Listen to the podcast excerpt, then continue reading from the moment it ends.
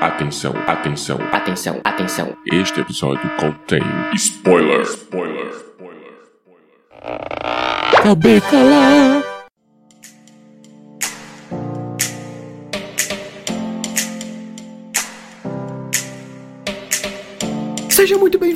Meus queridos cubolinos e cubolinas, em mais um podcast ao cubo, nesse episódio que é o Cubículo, aquele episódio curtinho aqui do podcast ao cubo. E hoje a gente está aqui com Stephanie Vasconcelos. A magia em lutar batalhas para além dos limites. A magia em arriscar tudo por um sonho que ninguém mais vê além de você.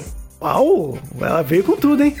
e também com a nossa nova participante, já esteve aqui com a gente no episódio de DC Fandom e agora ela é parte do podcast Ao Cubo, minha grande amiga, minha grande irmã, Fernanda Garcia. Olá, pessoal do Podcast ao Cubo. É uma honra estar de vez agora na equipe, fazendo parte dessa equipe. E esse é o primeiro episódio, né? Que eu tô gravando como parte da equipe mesmo do podcast. É isso aí, e também eu tô vendo as partinhas aí, e pelo visto a Elvira também faz parte, hein? É, é o Dogcast ao Cubo. E hoje a gente vai falar sobre um tema bem interessante aqui nesse cubículo de 20 e 25 minutos, que é sobre sonhos. Sonhos em forma de filme, em forma de séries, em forma de livros, em forma de tudo que a gente pensar em dizer. É o que a gente vai trazer hoje aqui pro podcast ao cubo. Neste cubículo, no caso, né? Ou eu aqui falando, achando que tô gravando um cubo já. Então eu vou começar é, com você, Fernanda. Qual que é a primeiro filme, série ou que você trouxe que fale sobre sonhos? Lembrando que não são sonhos que a gente tem quando bota a cabeça no travesseiro, né? São sonhos, assim, de alcançar alguma coisa, né? Uma pessoa que teve um sonho, alcançou, e a gente fala, porra, eu assisti esse filme e esse cara me inspirou. Ou esse cara é um cara que eu admiro muito. Então solta o verbo aí, Fernanda. Eu vou falar hoje de duas minisséries. Mas fale uma primeiro, tá? Que a gente vai fazer alternado. Beleza. Uma delas é o Houdini, minissérie de 2014. Foi criada e transmitida pelo History Channel e a Rede Globo transmitiu ela também. A série, ela vai contar a história do Eric West, que mais pra frente se tornaria o grande Houdini. E o interessante é que, sim, no começo da, da vida dele, ele já gostava muito de mágica, tipo, quando era menino ainda. E ele, inclusive, se apresentava com o irmão dele. E ele era muito fã do Jean Eugene Robert Rodin, que era um mágico super famoso na época que ele era criança e tudo. E ele gostava muito dele, era muito fã. Inclusive, ele começou a usar o nome de Houdini porque por causa do nome desse mágico, que era Robert Rodin. Então aí ele adquiriu o nome Houdini. E a série vai mostrar a batalha dele para atingir o sonho dele de ser um mágico famoso. Ele teve vários empregos, tipo, ele chegou a trabalhar numa loja de gravata. Ele largou para conseguir se dedicar à mágica tudo. Ele trabalhou numa fábrica de cadeado e cofre, o Hum. que tipo, enquanto ele trabalhava, ele já ia é, dissecando, né, os cadeados, o cofre, vendo como que funcionavam. Para quem não não lembra direito, não conhece muito sobre Houdini, ele é um mágico ilusionista especialista em escapismo. Então, camisa de força, cadeado, tipo, o nível dele era tão alto que ele abria cadeado com os pés já. Tipo, isso na fama dele mesmo, né? E a série vai mostrar isso, tipo, ele querendo alcançar o sonho dele. Aí na série também mostra que quando ele já é famoso, tudo, começam a usá-lo nas guerras como um espião. Aí ele encontra algumas figuras históricas, igual enquanto ele tá como espião, ele encontra o Rasputin. Em outro episódio, ele encontra o Sir Arthur Conan Doyle, que é o autor de Sherlock Holmes. E o interessante é que os dois realmente eram muito amigos na vida real. Só que o Sir Arthur, ele acreditava muito que o Houdini tinha poder sobrenatural real. Nossa. Porque mesmo o Houdini falando pra ele que não, que ele era um artista, era um truque, ele não tinha poderes sobrenaturais. Mas mesmo assim, o autor de Sherlock Holmes, o maior detetive do mundo, acreditava que Houdini, o amigo dele, tinha poderes sobrenaturais. Elementar, meu caro Watson. E o interessante é que a esposa do Arthur Conan Doyle, ela era vidente. Não sabemos se ela era real, se era charlatanismo, mas era vista como vidente. E teve uma época que o Houdini ele começou a desmascarar os videntes. Escreveu até vários livros sobre a desmistificação dos videntes, que para ele era tudo charlatanismo, que o pessoal tava tentando tirar dinheiro do povo. Ah, o que mostra também na série é que o Houdini foi o primeiro artista, digamos assim, a, que conseguiu se vender como artista. Não sei se dá pra explicar muito bem esse termo. Tipo, ele próprio se colocou o nome de The Great Houdini pra fazer. A... Publicitário, ele era um publicitário. Isso, ele era o, um artista publicitário. Tipo, ele se vendeu muito bem. A fama dele é praticamente glória dele mesmo, porque ele próprio se vendia como o grande grande, né? O... Ah, não é por nada não, é. mas eu tô achando que você se inspira muito nele, que eu tô vendo muitos paralelos aí. é, então, como o primeiro episódio que eu tô aqui, no, o pessoal ainda não me conhece direito, eu sou maga e ilusionista. Então eu tenho muito o Houdini é, é. como inspiração também, tipo, ainda mais vendo a história dele. Ele era de família pobre, de Budapeste, lá na Hungria. Aí o pai dele morreu, aí ele teve que trabalhar trabalhar para sustentar os irmãos e a mãe, tudo um emprego que ele não queria seguir, né? Loja de gravata, fábrica, a fábrica que eu falei, de cadeado, tudo. Então, eu também sou uma maga recém-formada procurando a fama, o sucesso. Então, eu me inspiro muito na história dele e esse seriado eu achei sensacional, sensacional. Quem faz o Houdini na série é o Andrew Brody. Eu não sei hum. se pronunciei certo o nome dele. É do DLC, né? Ele fez o pianista, é o ator ah, do tá, pianista. Tá, sei, sei, eu confundi totalmente agora. Com certeza alguém tá me matando aí nos comentários.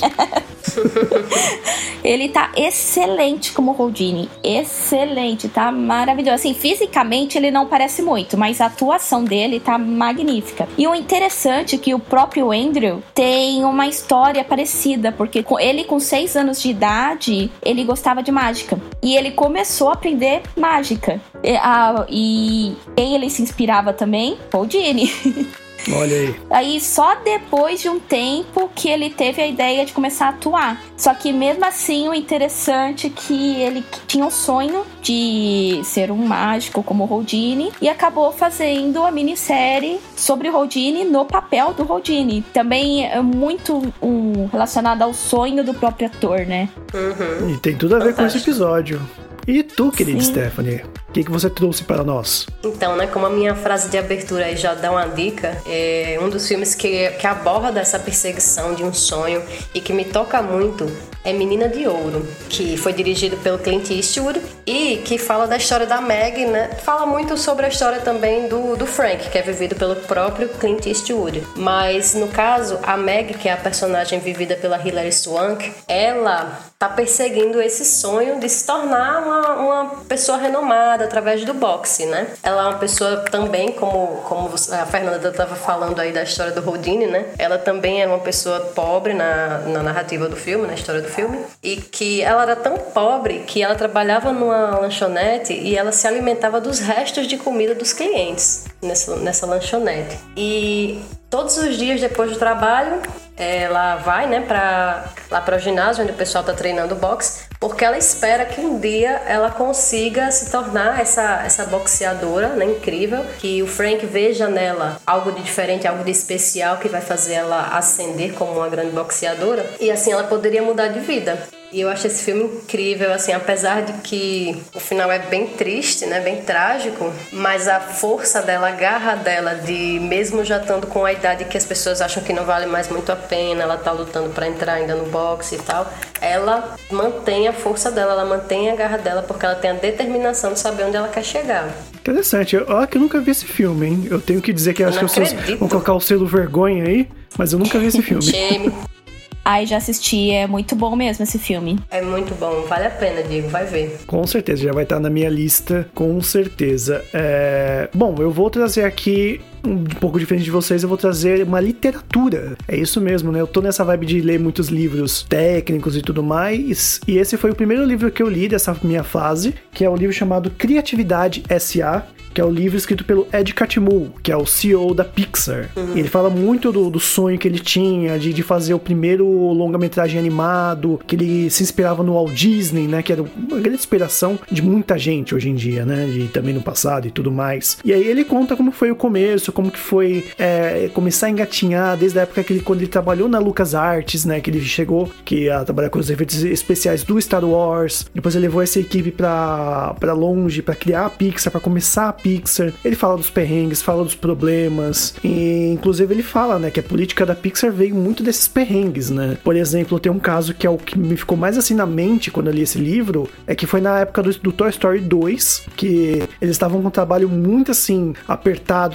as coisas muito difíceis e do nada os computadores deram um pau geral eles perderam tudo, tudo que tinha do Toy Story 2. A sorte deles é que uma dessas uma das mulheres que trabalhava na equipe, ela estava grávida, então ela estava trabalhando de home office e ela tinha a boa parte do, de todo o projeto salvo no computador dela. Então isso ajudou demais eles. Aí eles pensaram e falaram: não, vamos correr atrás, porque eles tinham backup, só que o backup também deu pau. E aí eles correram atrás pra né, não acontecer isso de novo. E dá graças a Deus que a, uma das funcionárias tinha, né, o trabalho todo em casa. E eu acho muito fascinante você ver a maneira como o Ed Catmull trabalha e como que ele tenta é, colocar as coisas e organizar. Porque ele, assim, apesar dele ser formado, acho que não é bem formado em animação, mas ele começou a trabalhar com isso, mas ele é mais CEO do que um dos animadores em si. E ele é uma das inspirações para mim. Tanto que dentro do podcast Ao Cubo eu tento, lógico que é um pouco difícil, mas eu tento é, me inspirar nele para liderar assim e tentar fazer o melhor que pode com a equipe, né? Então acho que eu tinha que trazer esse livro porque ele me inspira muito assim dessa maneira. Ah, não li ainda, mas parece interessante esse livro, hein?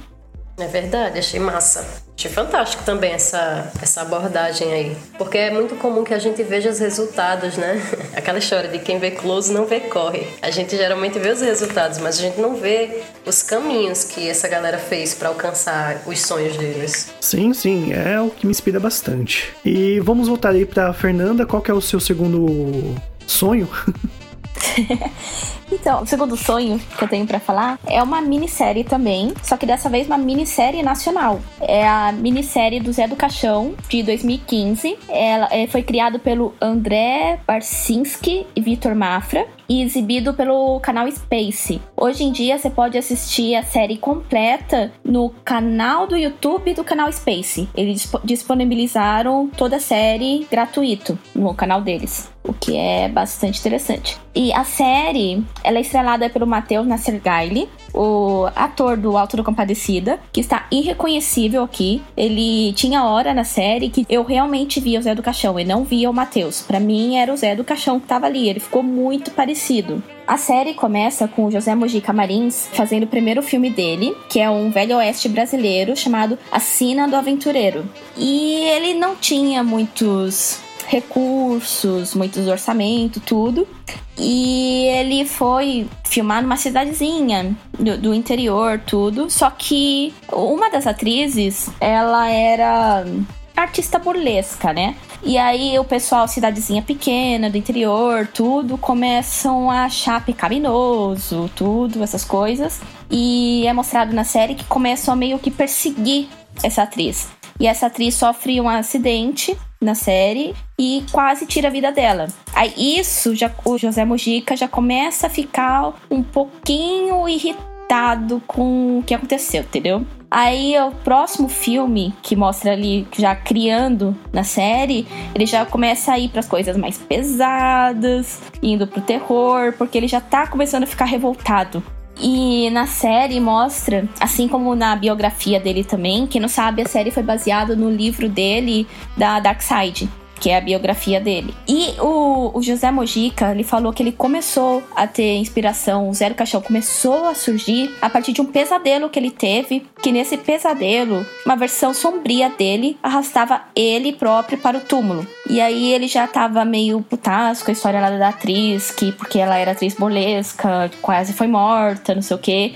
Aí nos filmes ele já começou a colocar um pouquinho de... Ah, de blasfêmia, tipo, o A Meia-Noite Levarei Sua Alma, tem uma cena que ele tá praticamente rindo, numa passeata religiosa, e tipo, ele tá praticamente rindo da cara dessas pessoas. E isso é uma forma meio que de protesto dele, porque aconteceu com a atriz do filme dele. E o, o interessante que a cartola do Zé do Caixão, é quem deu de presente para ele foi, olha só, entrando de novo, mágico. O mágico do lugar que ele vivia simplesmente deu a cartola de presente para ele e tipo, ele começou a usar e mais tarde acrescentou a capa e aí foi surgindo o personagem do Zé do Caixão tudo tá se conectando. Você vê que tem mágica, Zé do Caixão. O cara ele fazia mágica também, que era um cineasta, né?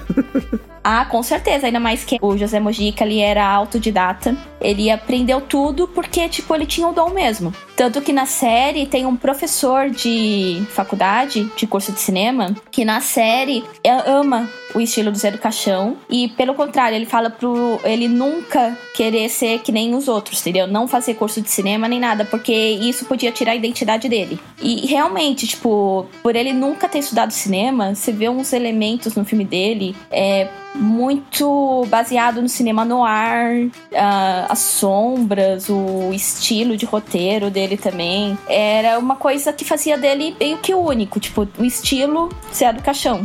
É, isso aí. E você, Stephanie, qual que é o seu segundo e último sonho? O segundo filme que eu escolhi é A Procura da Felicidade e ele conta a história do Chris Gardner quando ele passou um tempo vivendo em situação de rua e perseguindo o sonho que muita gente tem, né? O sonho de ter uma vida melhor e de proporcionar uma vida melhor para o seu filho. A maioria das pessoas já deve ter visto, né? O filme com Will Smith que interpreta o papel principal.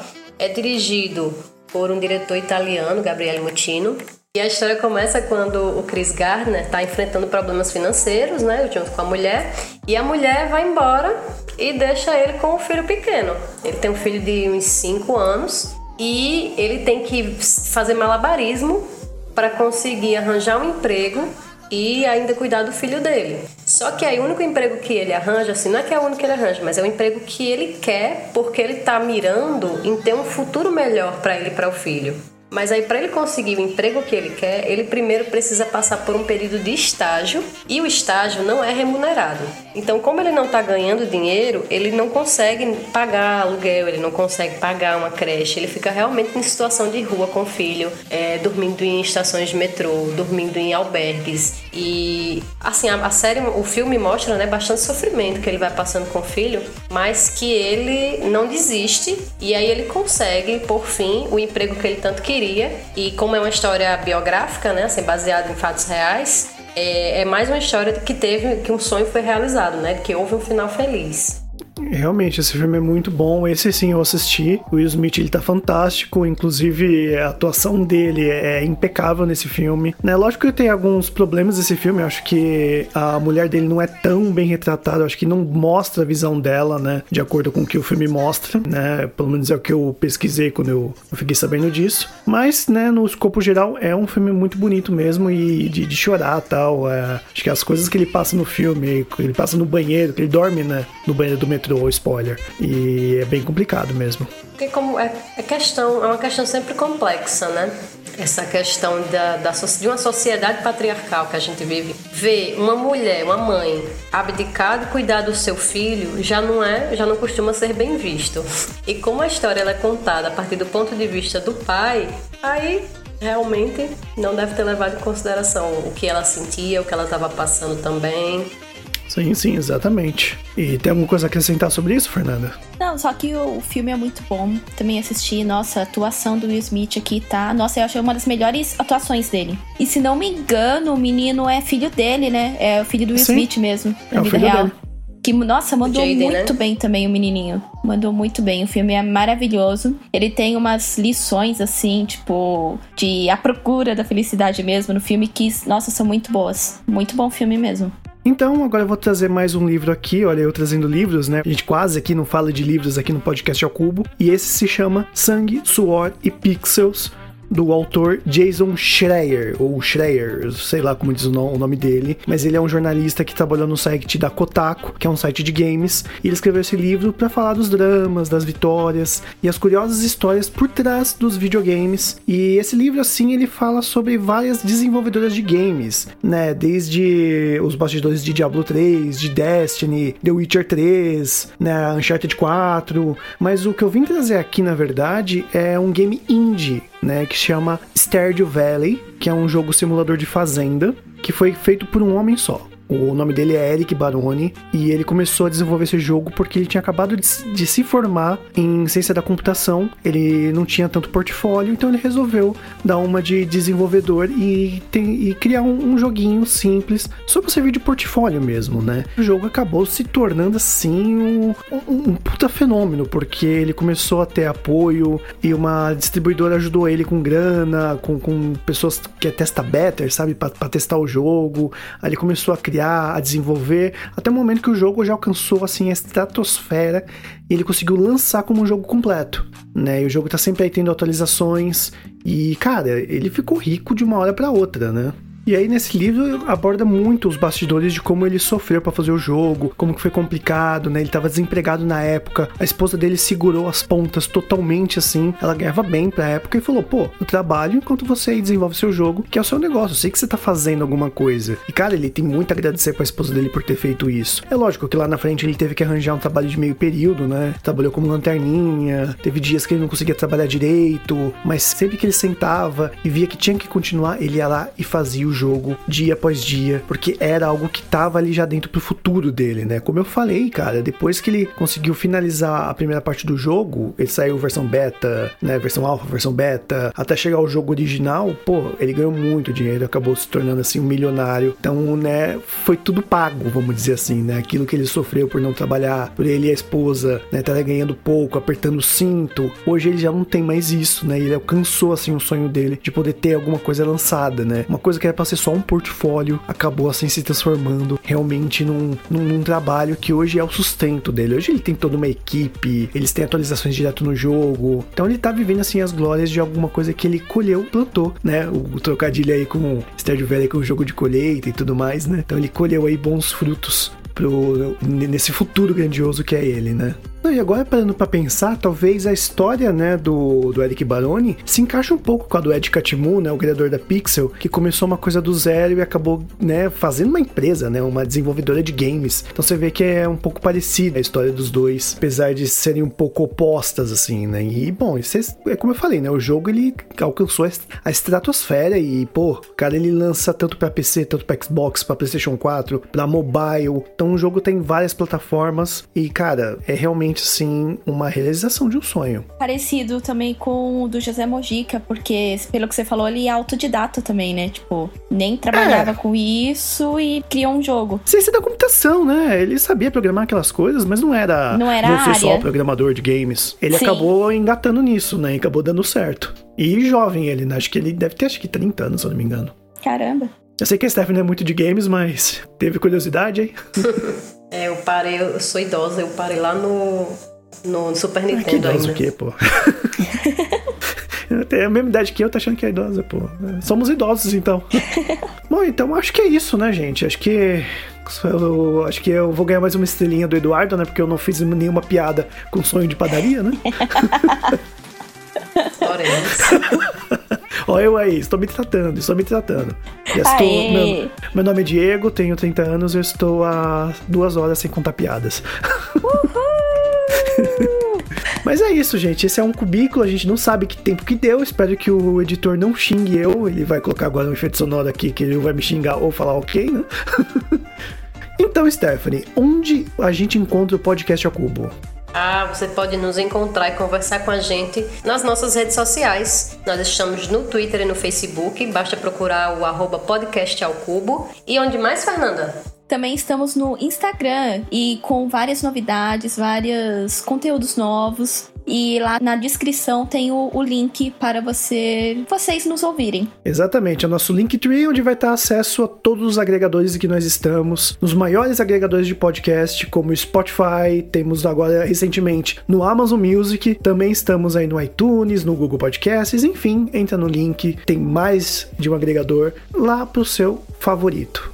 Também estamos no TikTok com vários vídeos interessantes, engraçados. Confere lá. Bom, e para finalizar, é, vou parafrasear o Emicida numa música dele, né? Que ele diz o seguinte: Você é o único representante do seu sonho na face da terra. Se isso não fizer você correr atrás, chapa, eu não sei o que vai. Ela começou com uma frase e terminou com uma frase. Essa é Stephanie Vasconcelos. Editor, palmas, por favor. então é isso, ficamos por aqui e até a próxima. Tchau, tchau. Tchau, pessoal. Tchau, galera.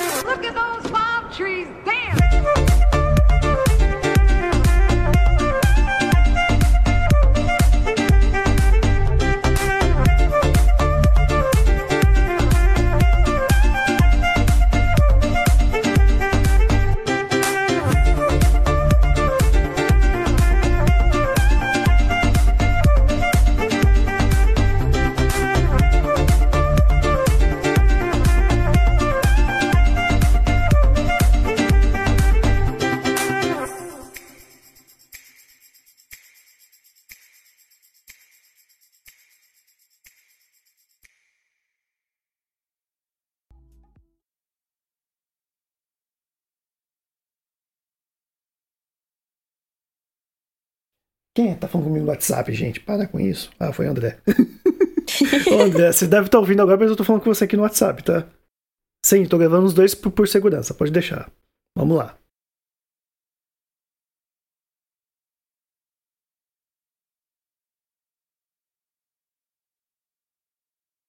É. E. As, ah, me perdi, calma aí. Não, você precisa se preocupar, que o editor já tá cortando nessa hora já. Né? Ah, Fa- falei, beleza. falei que sim, viu, André? Fazer o quê, né?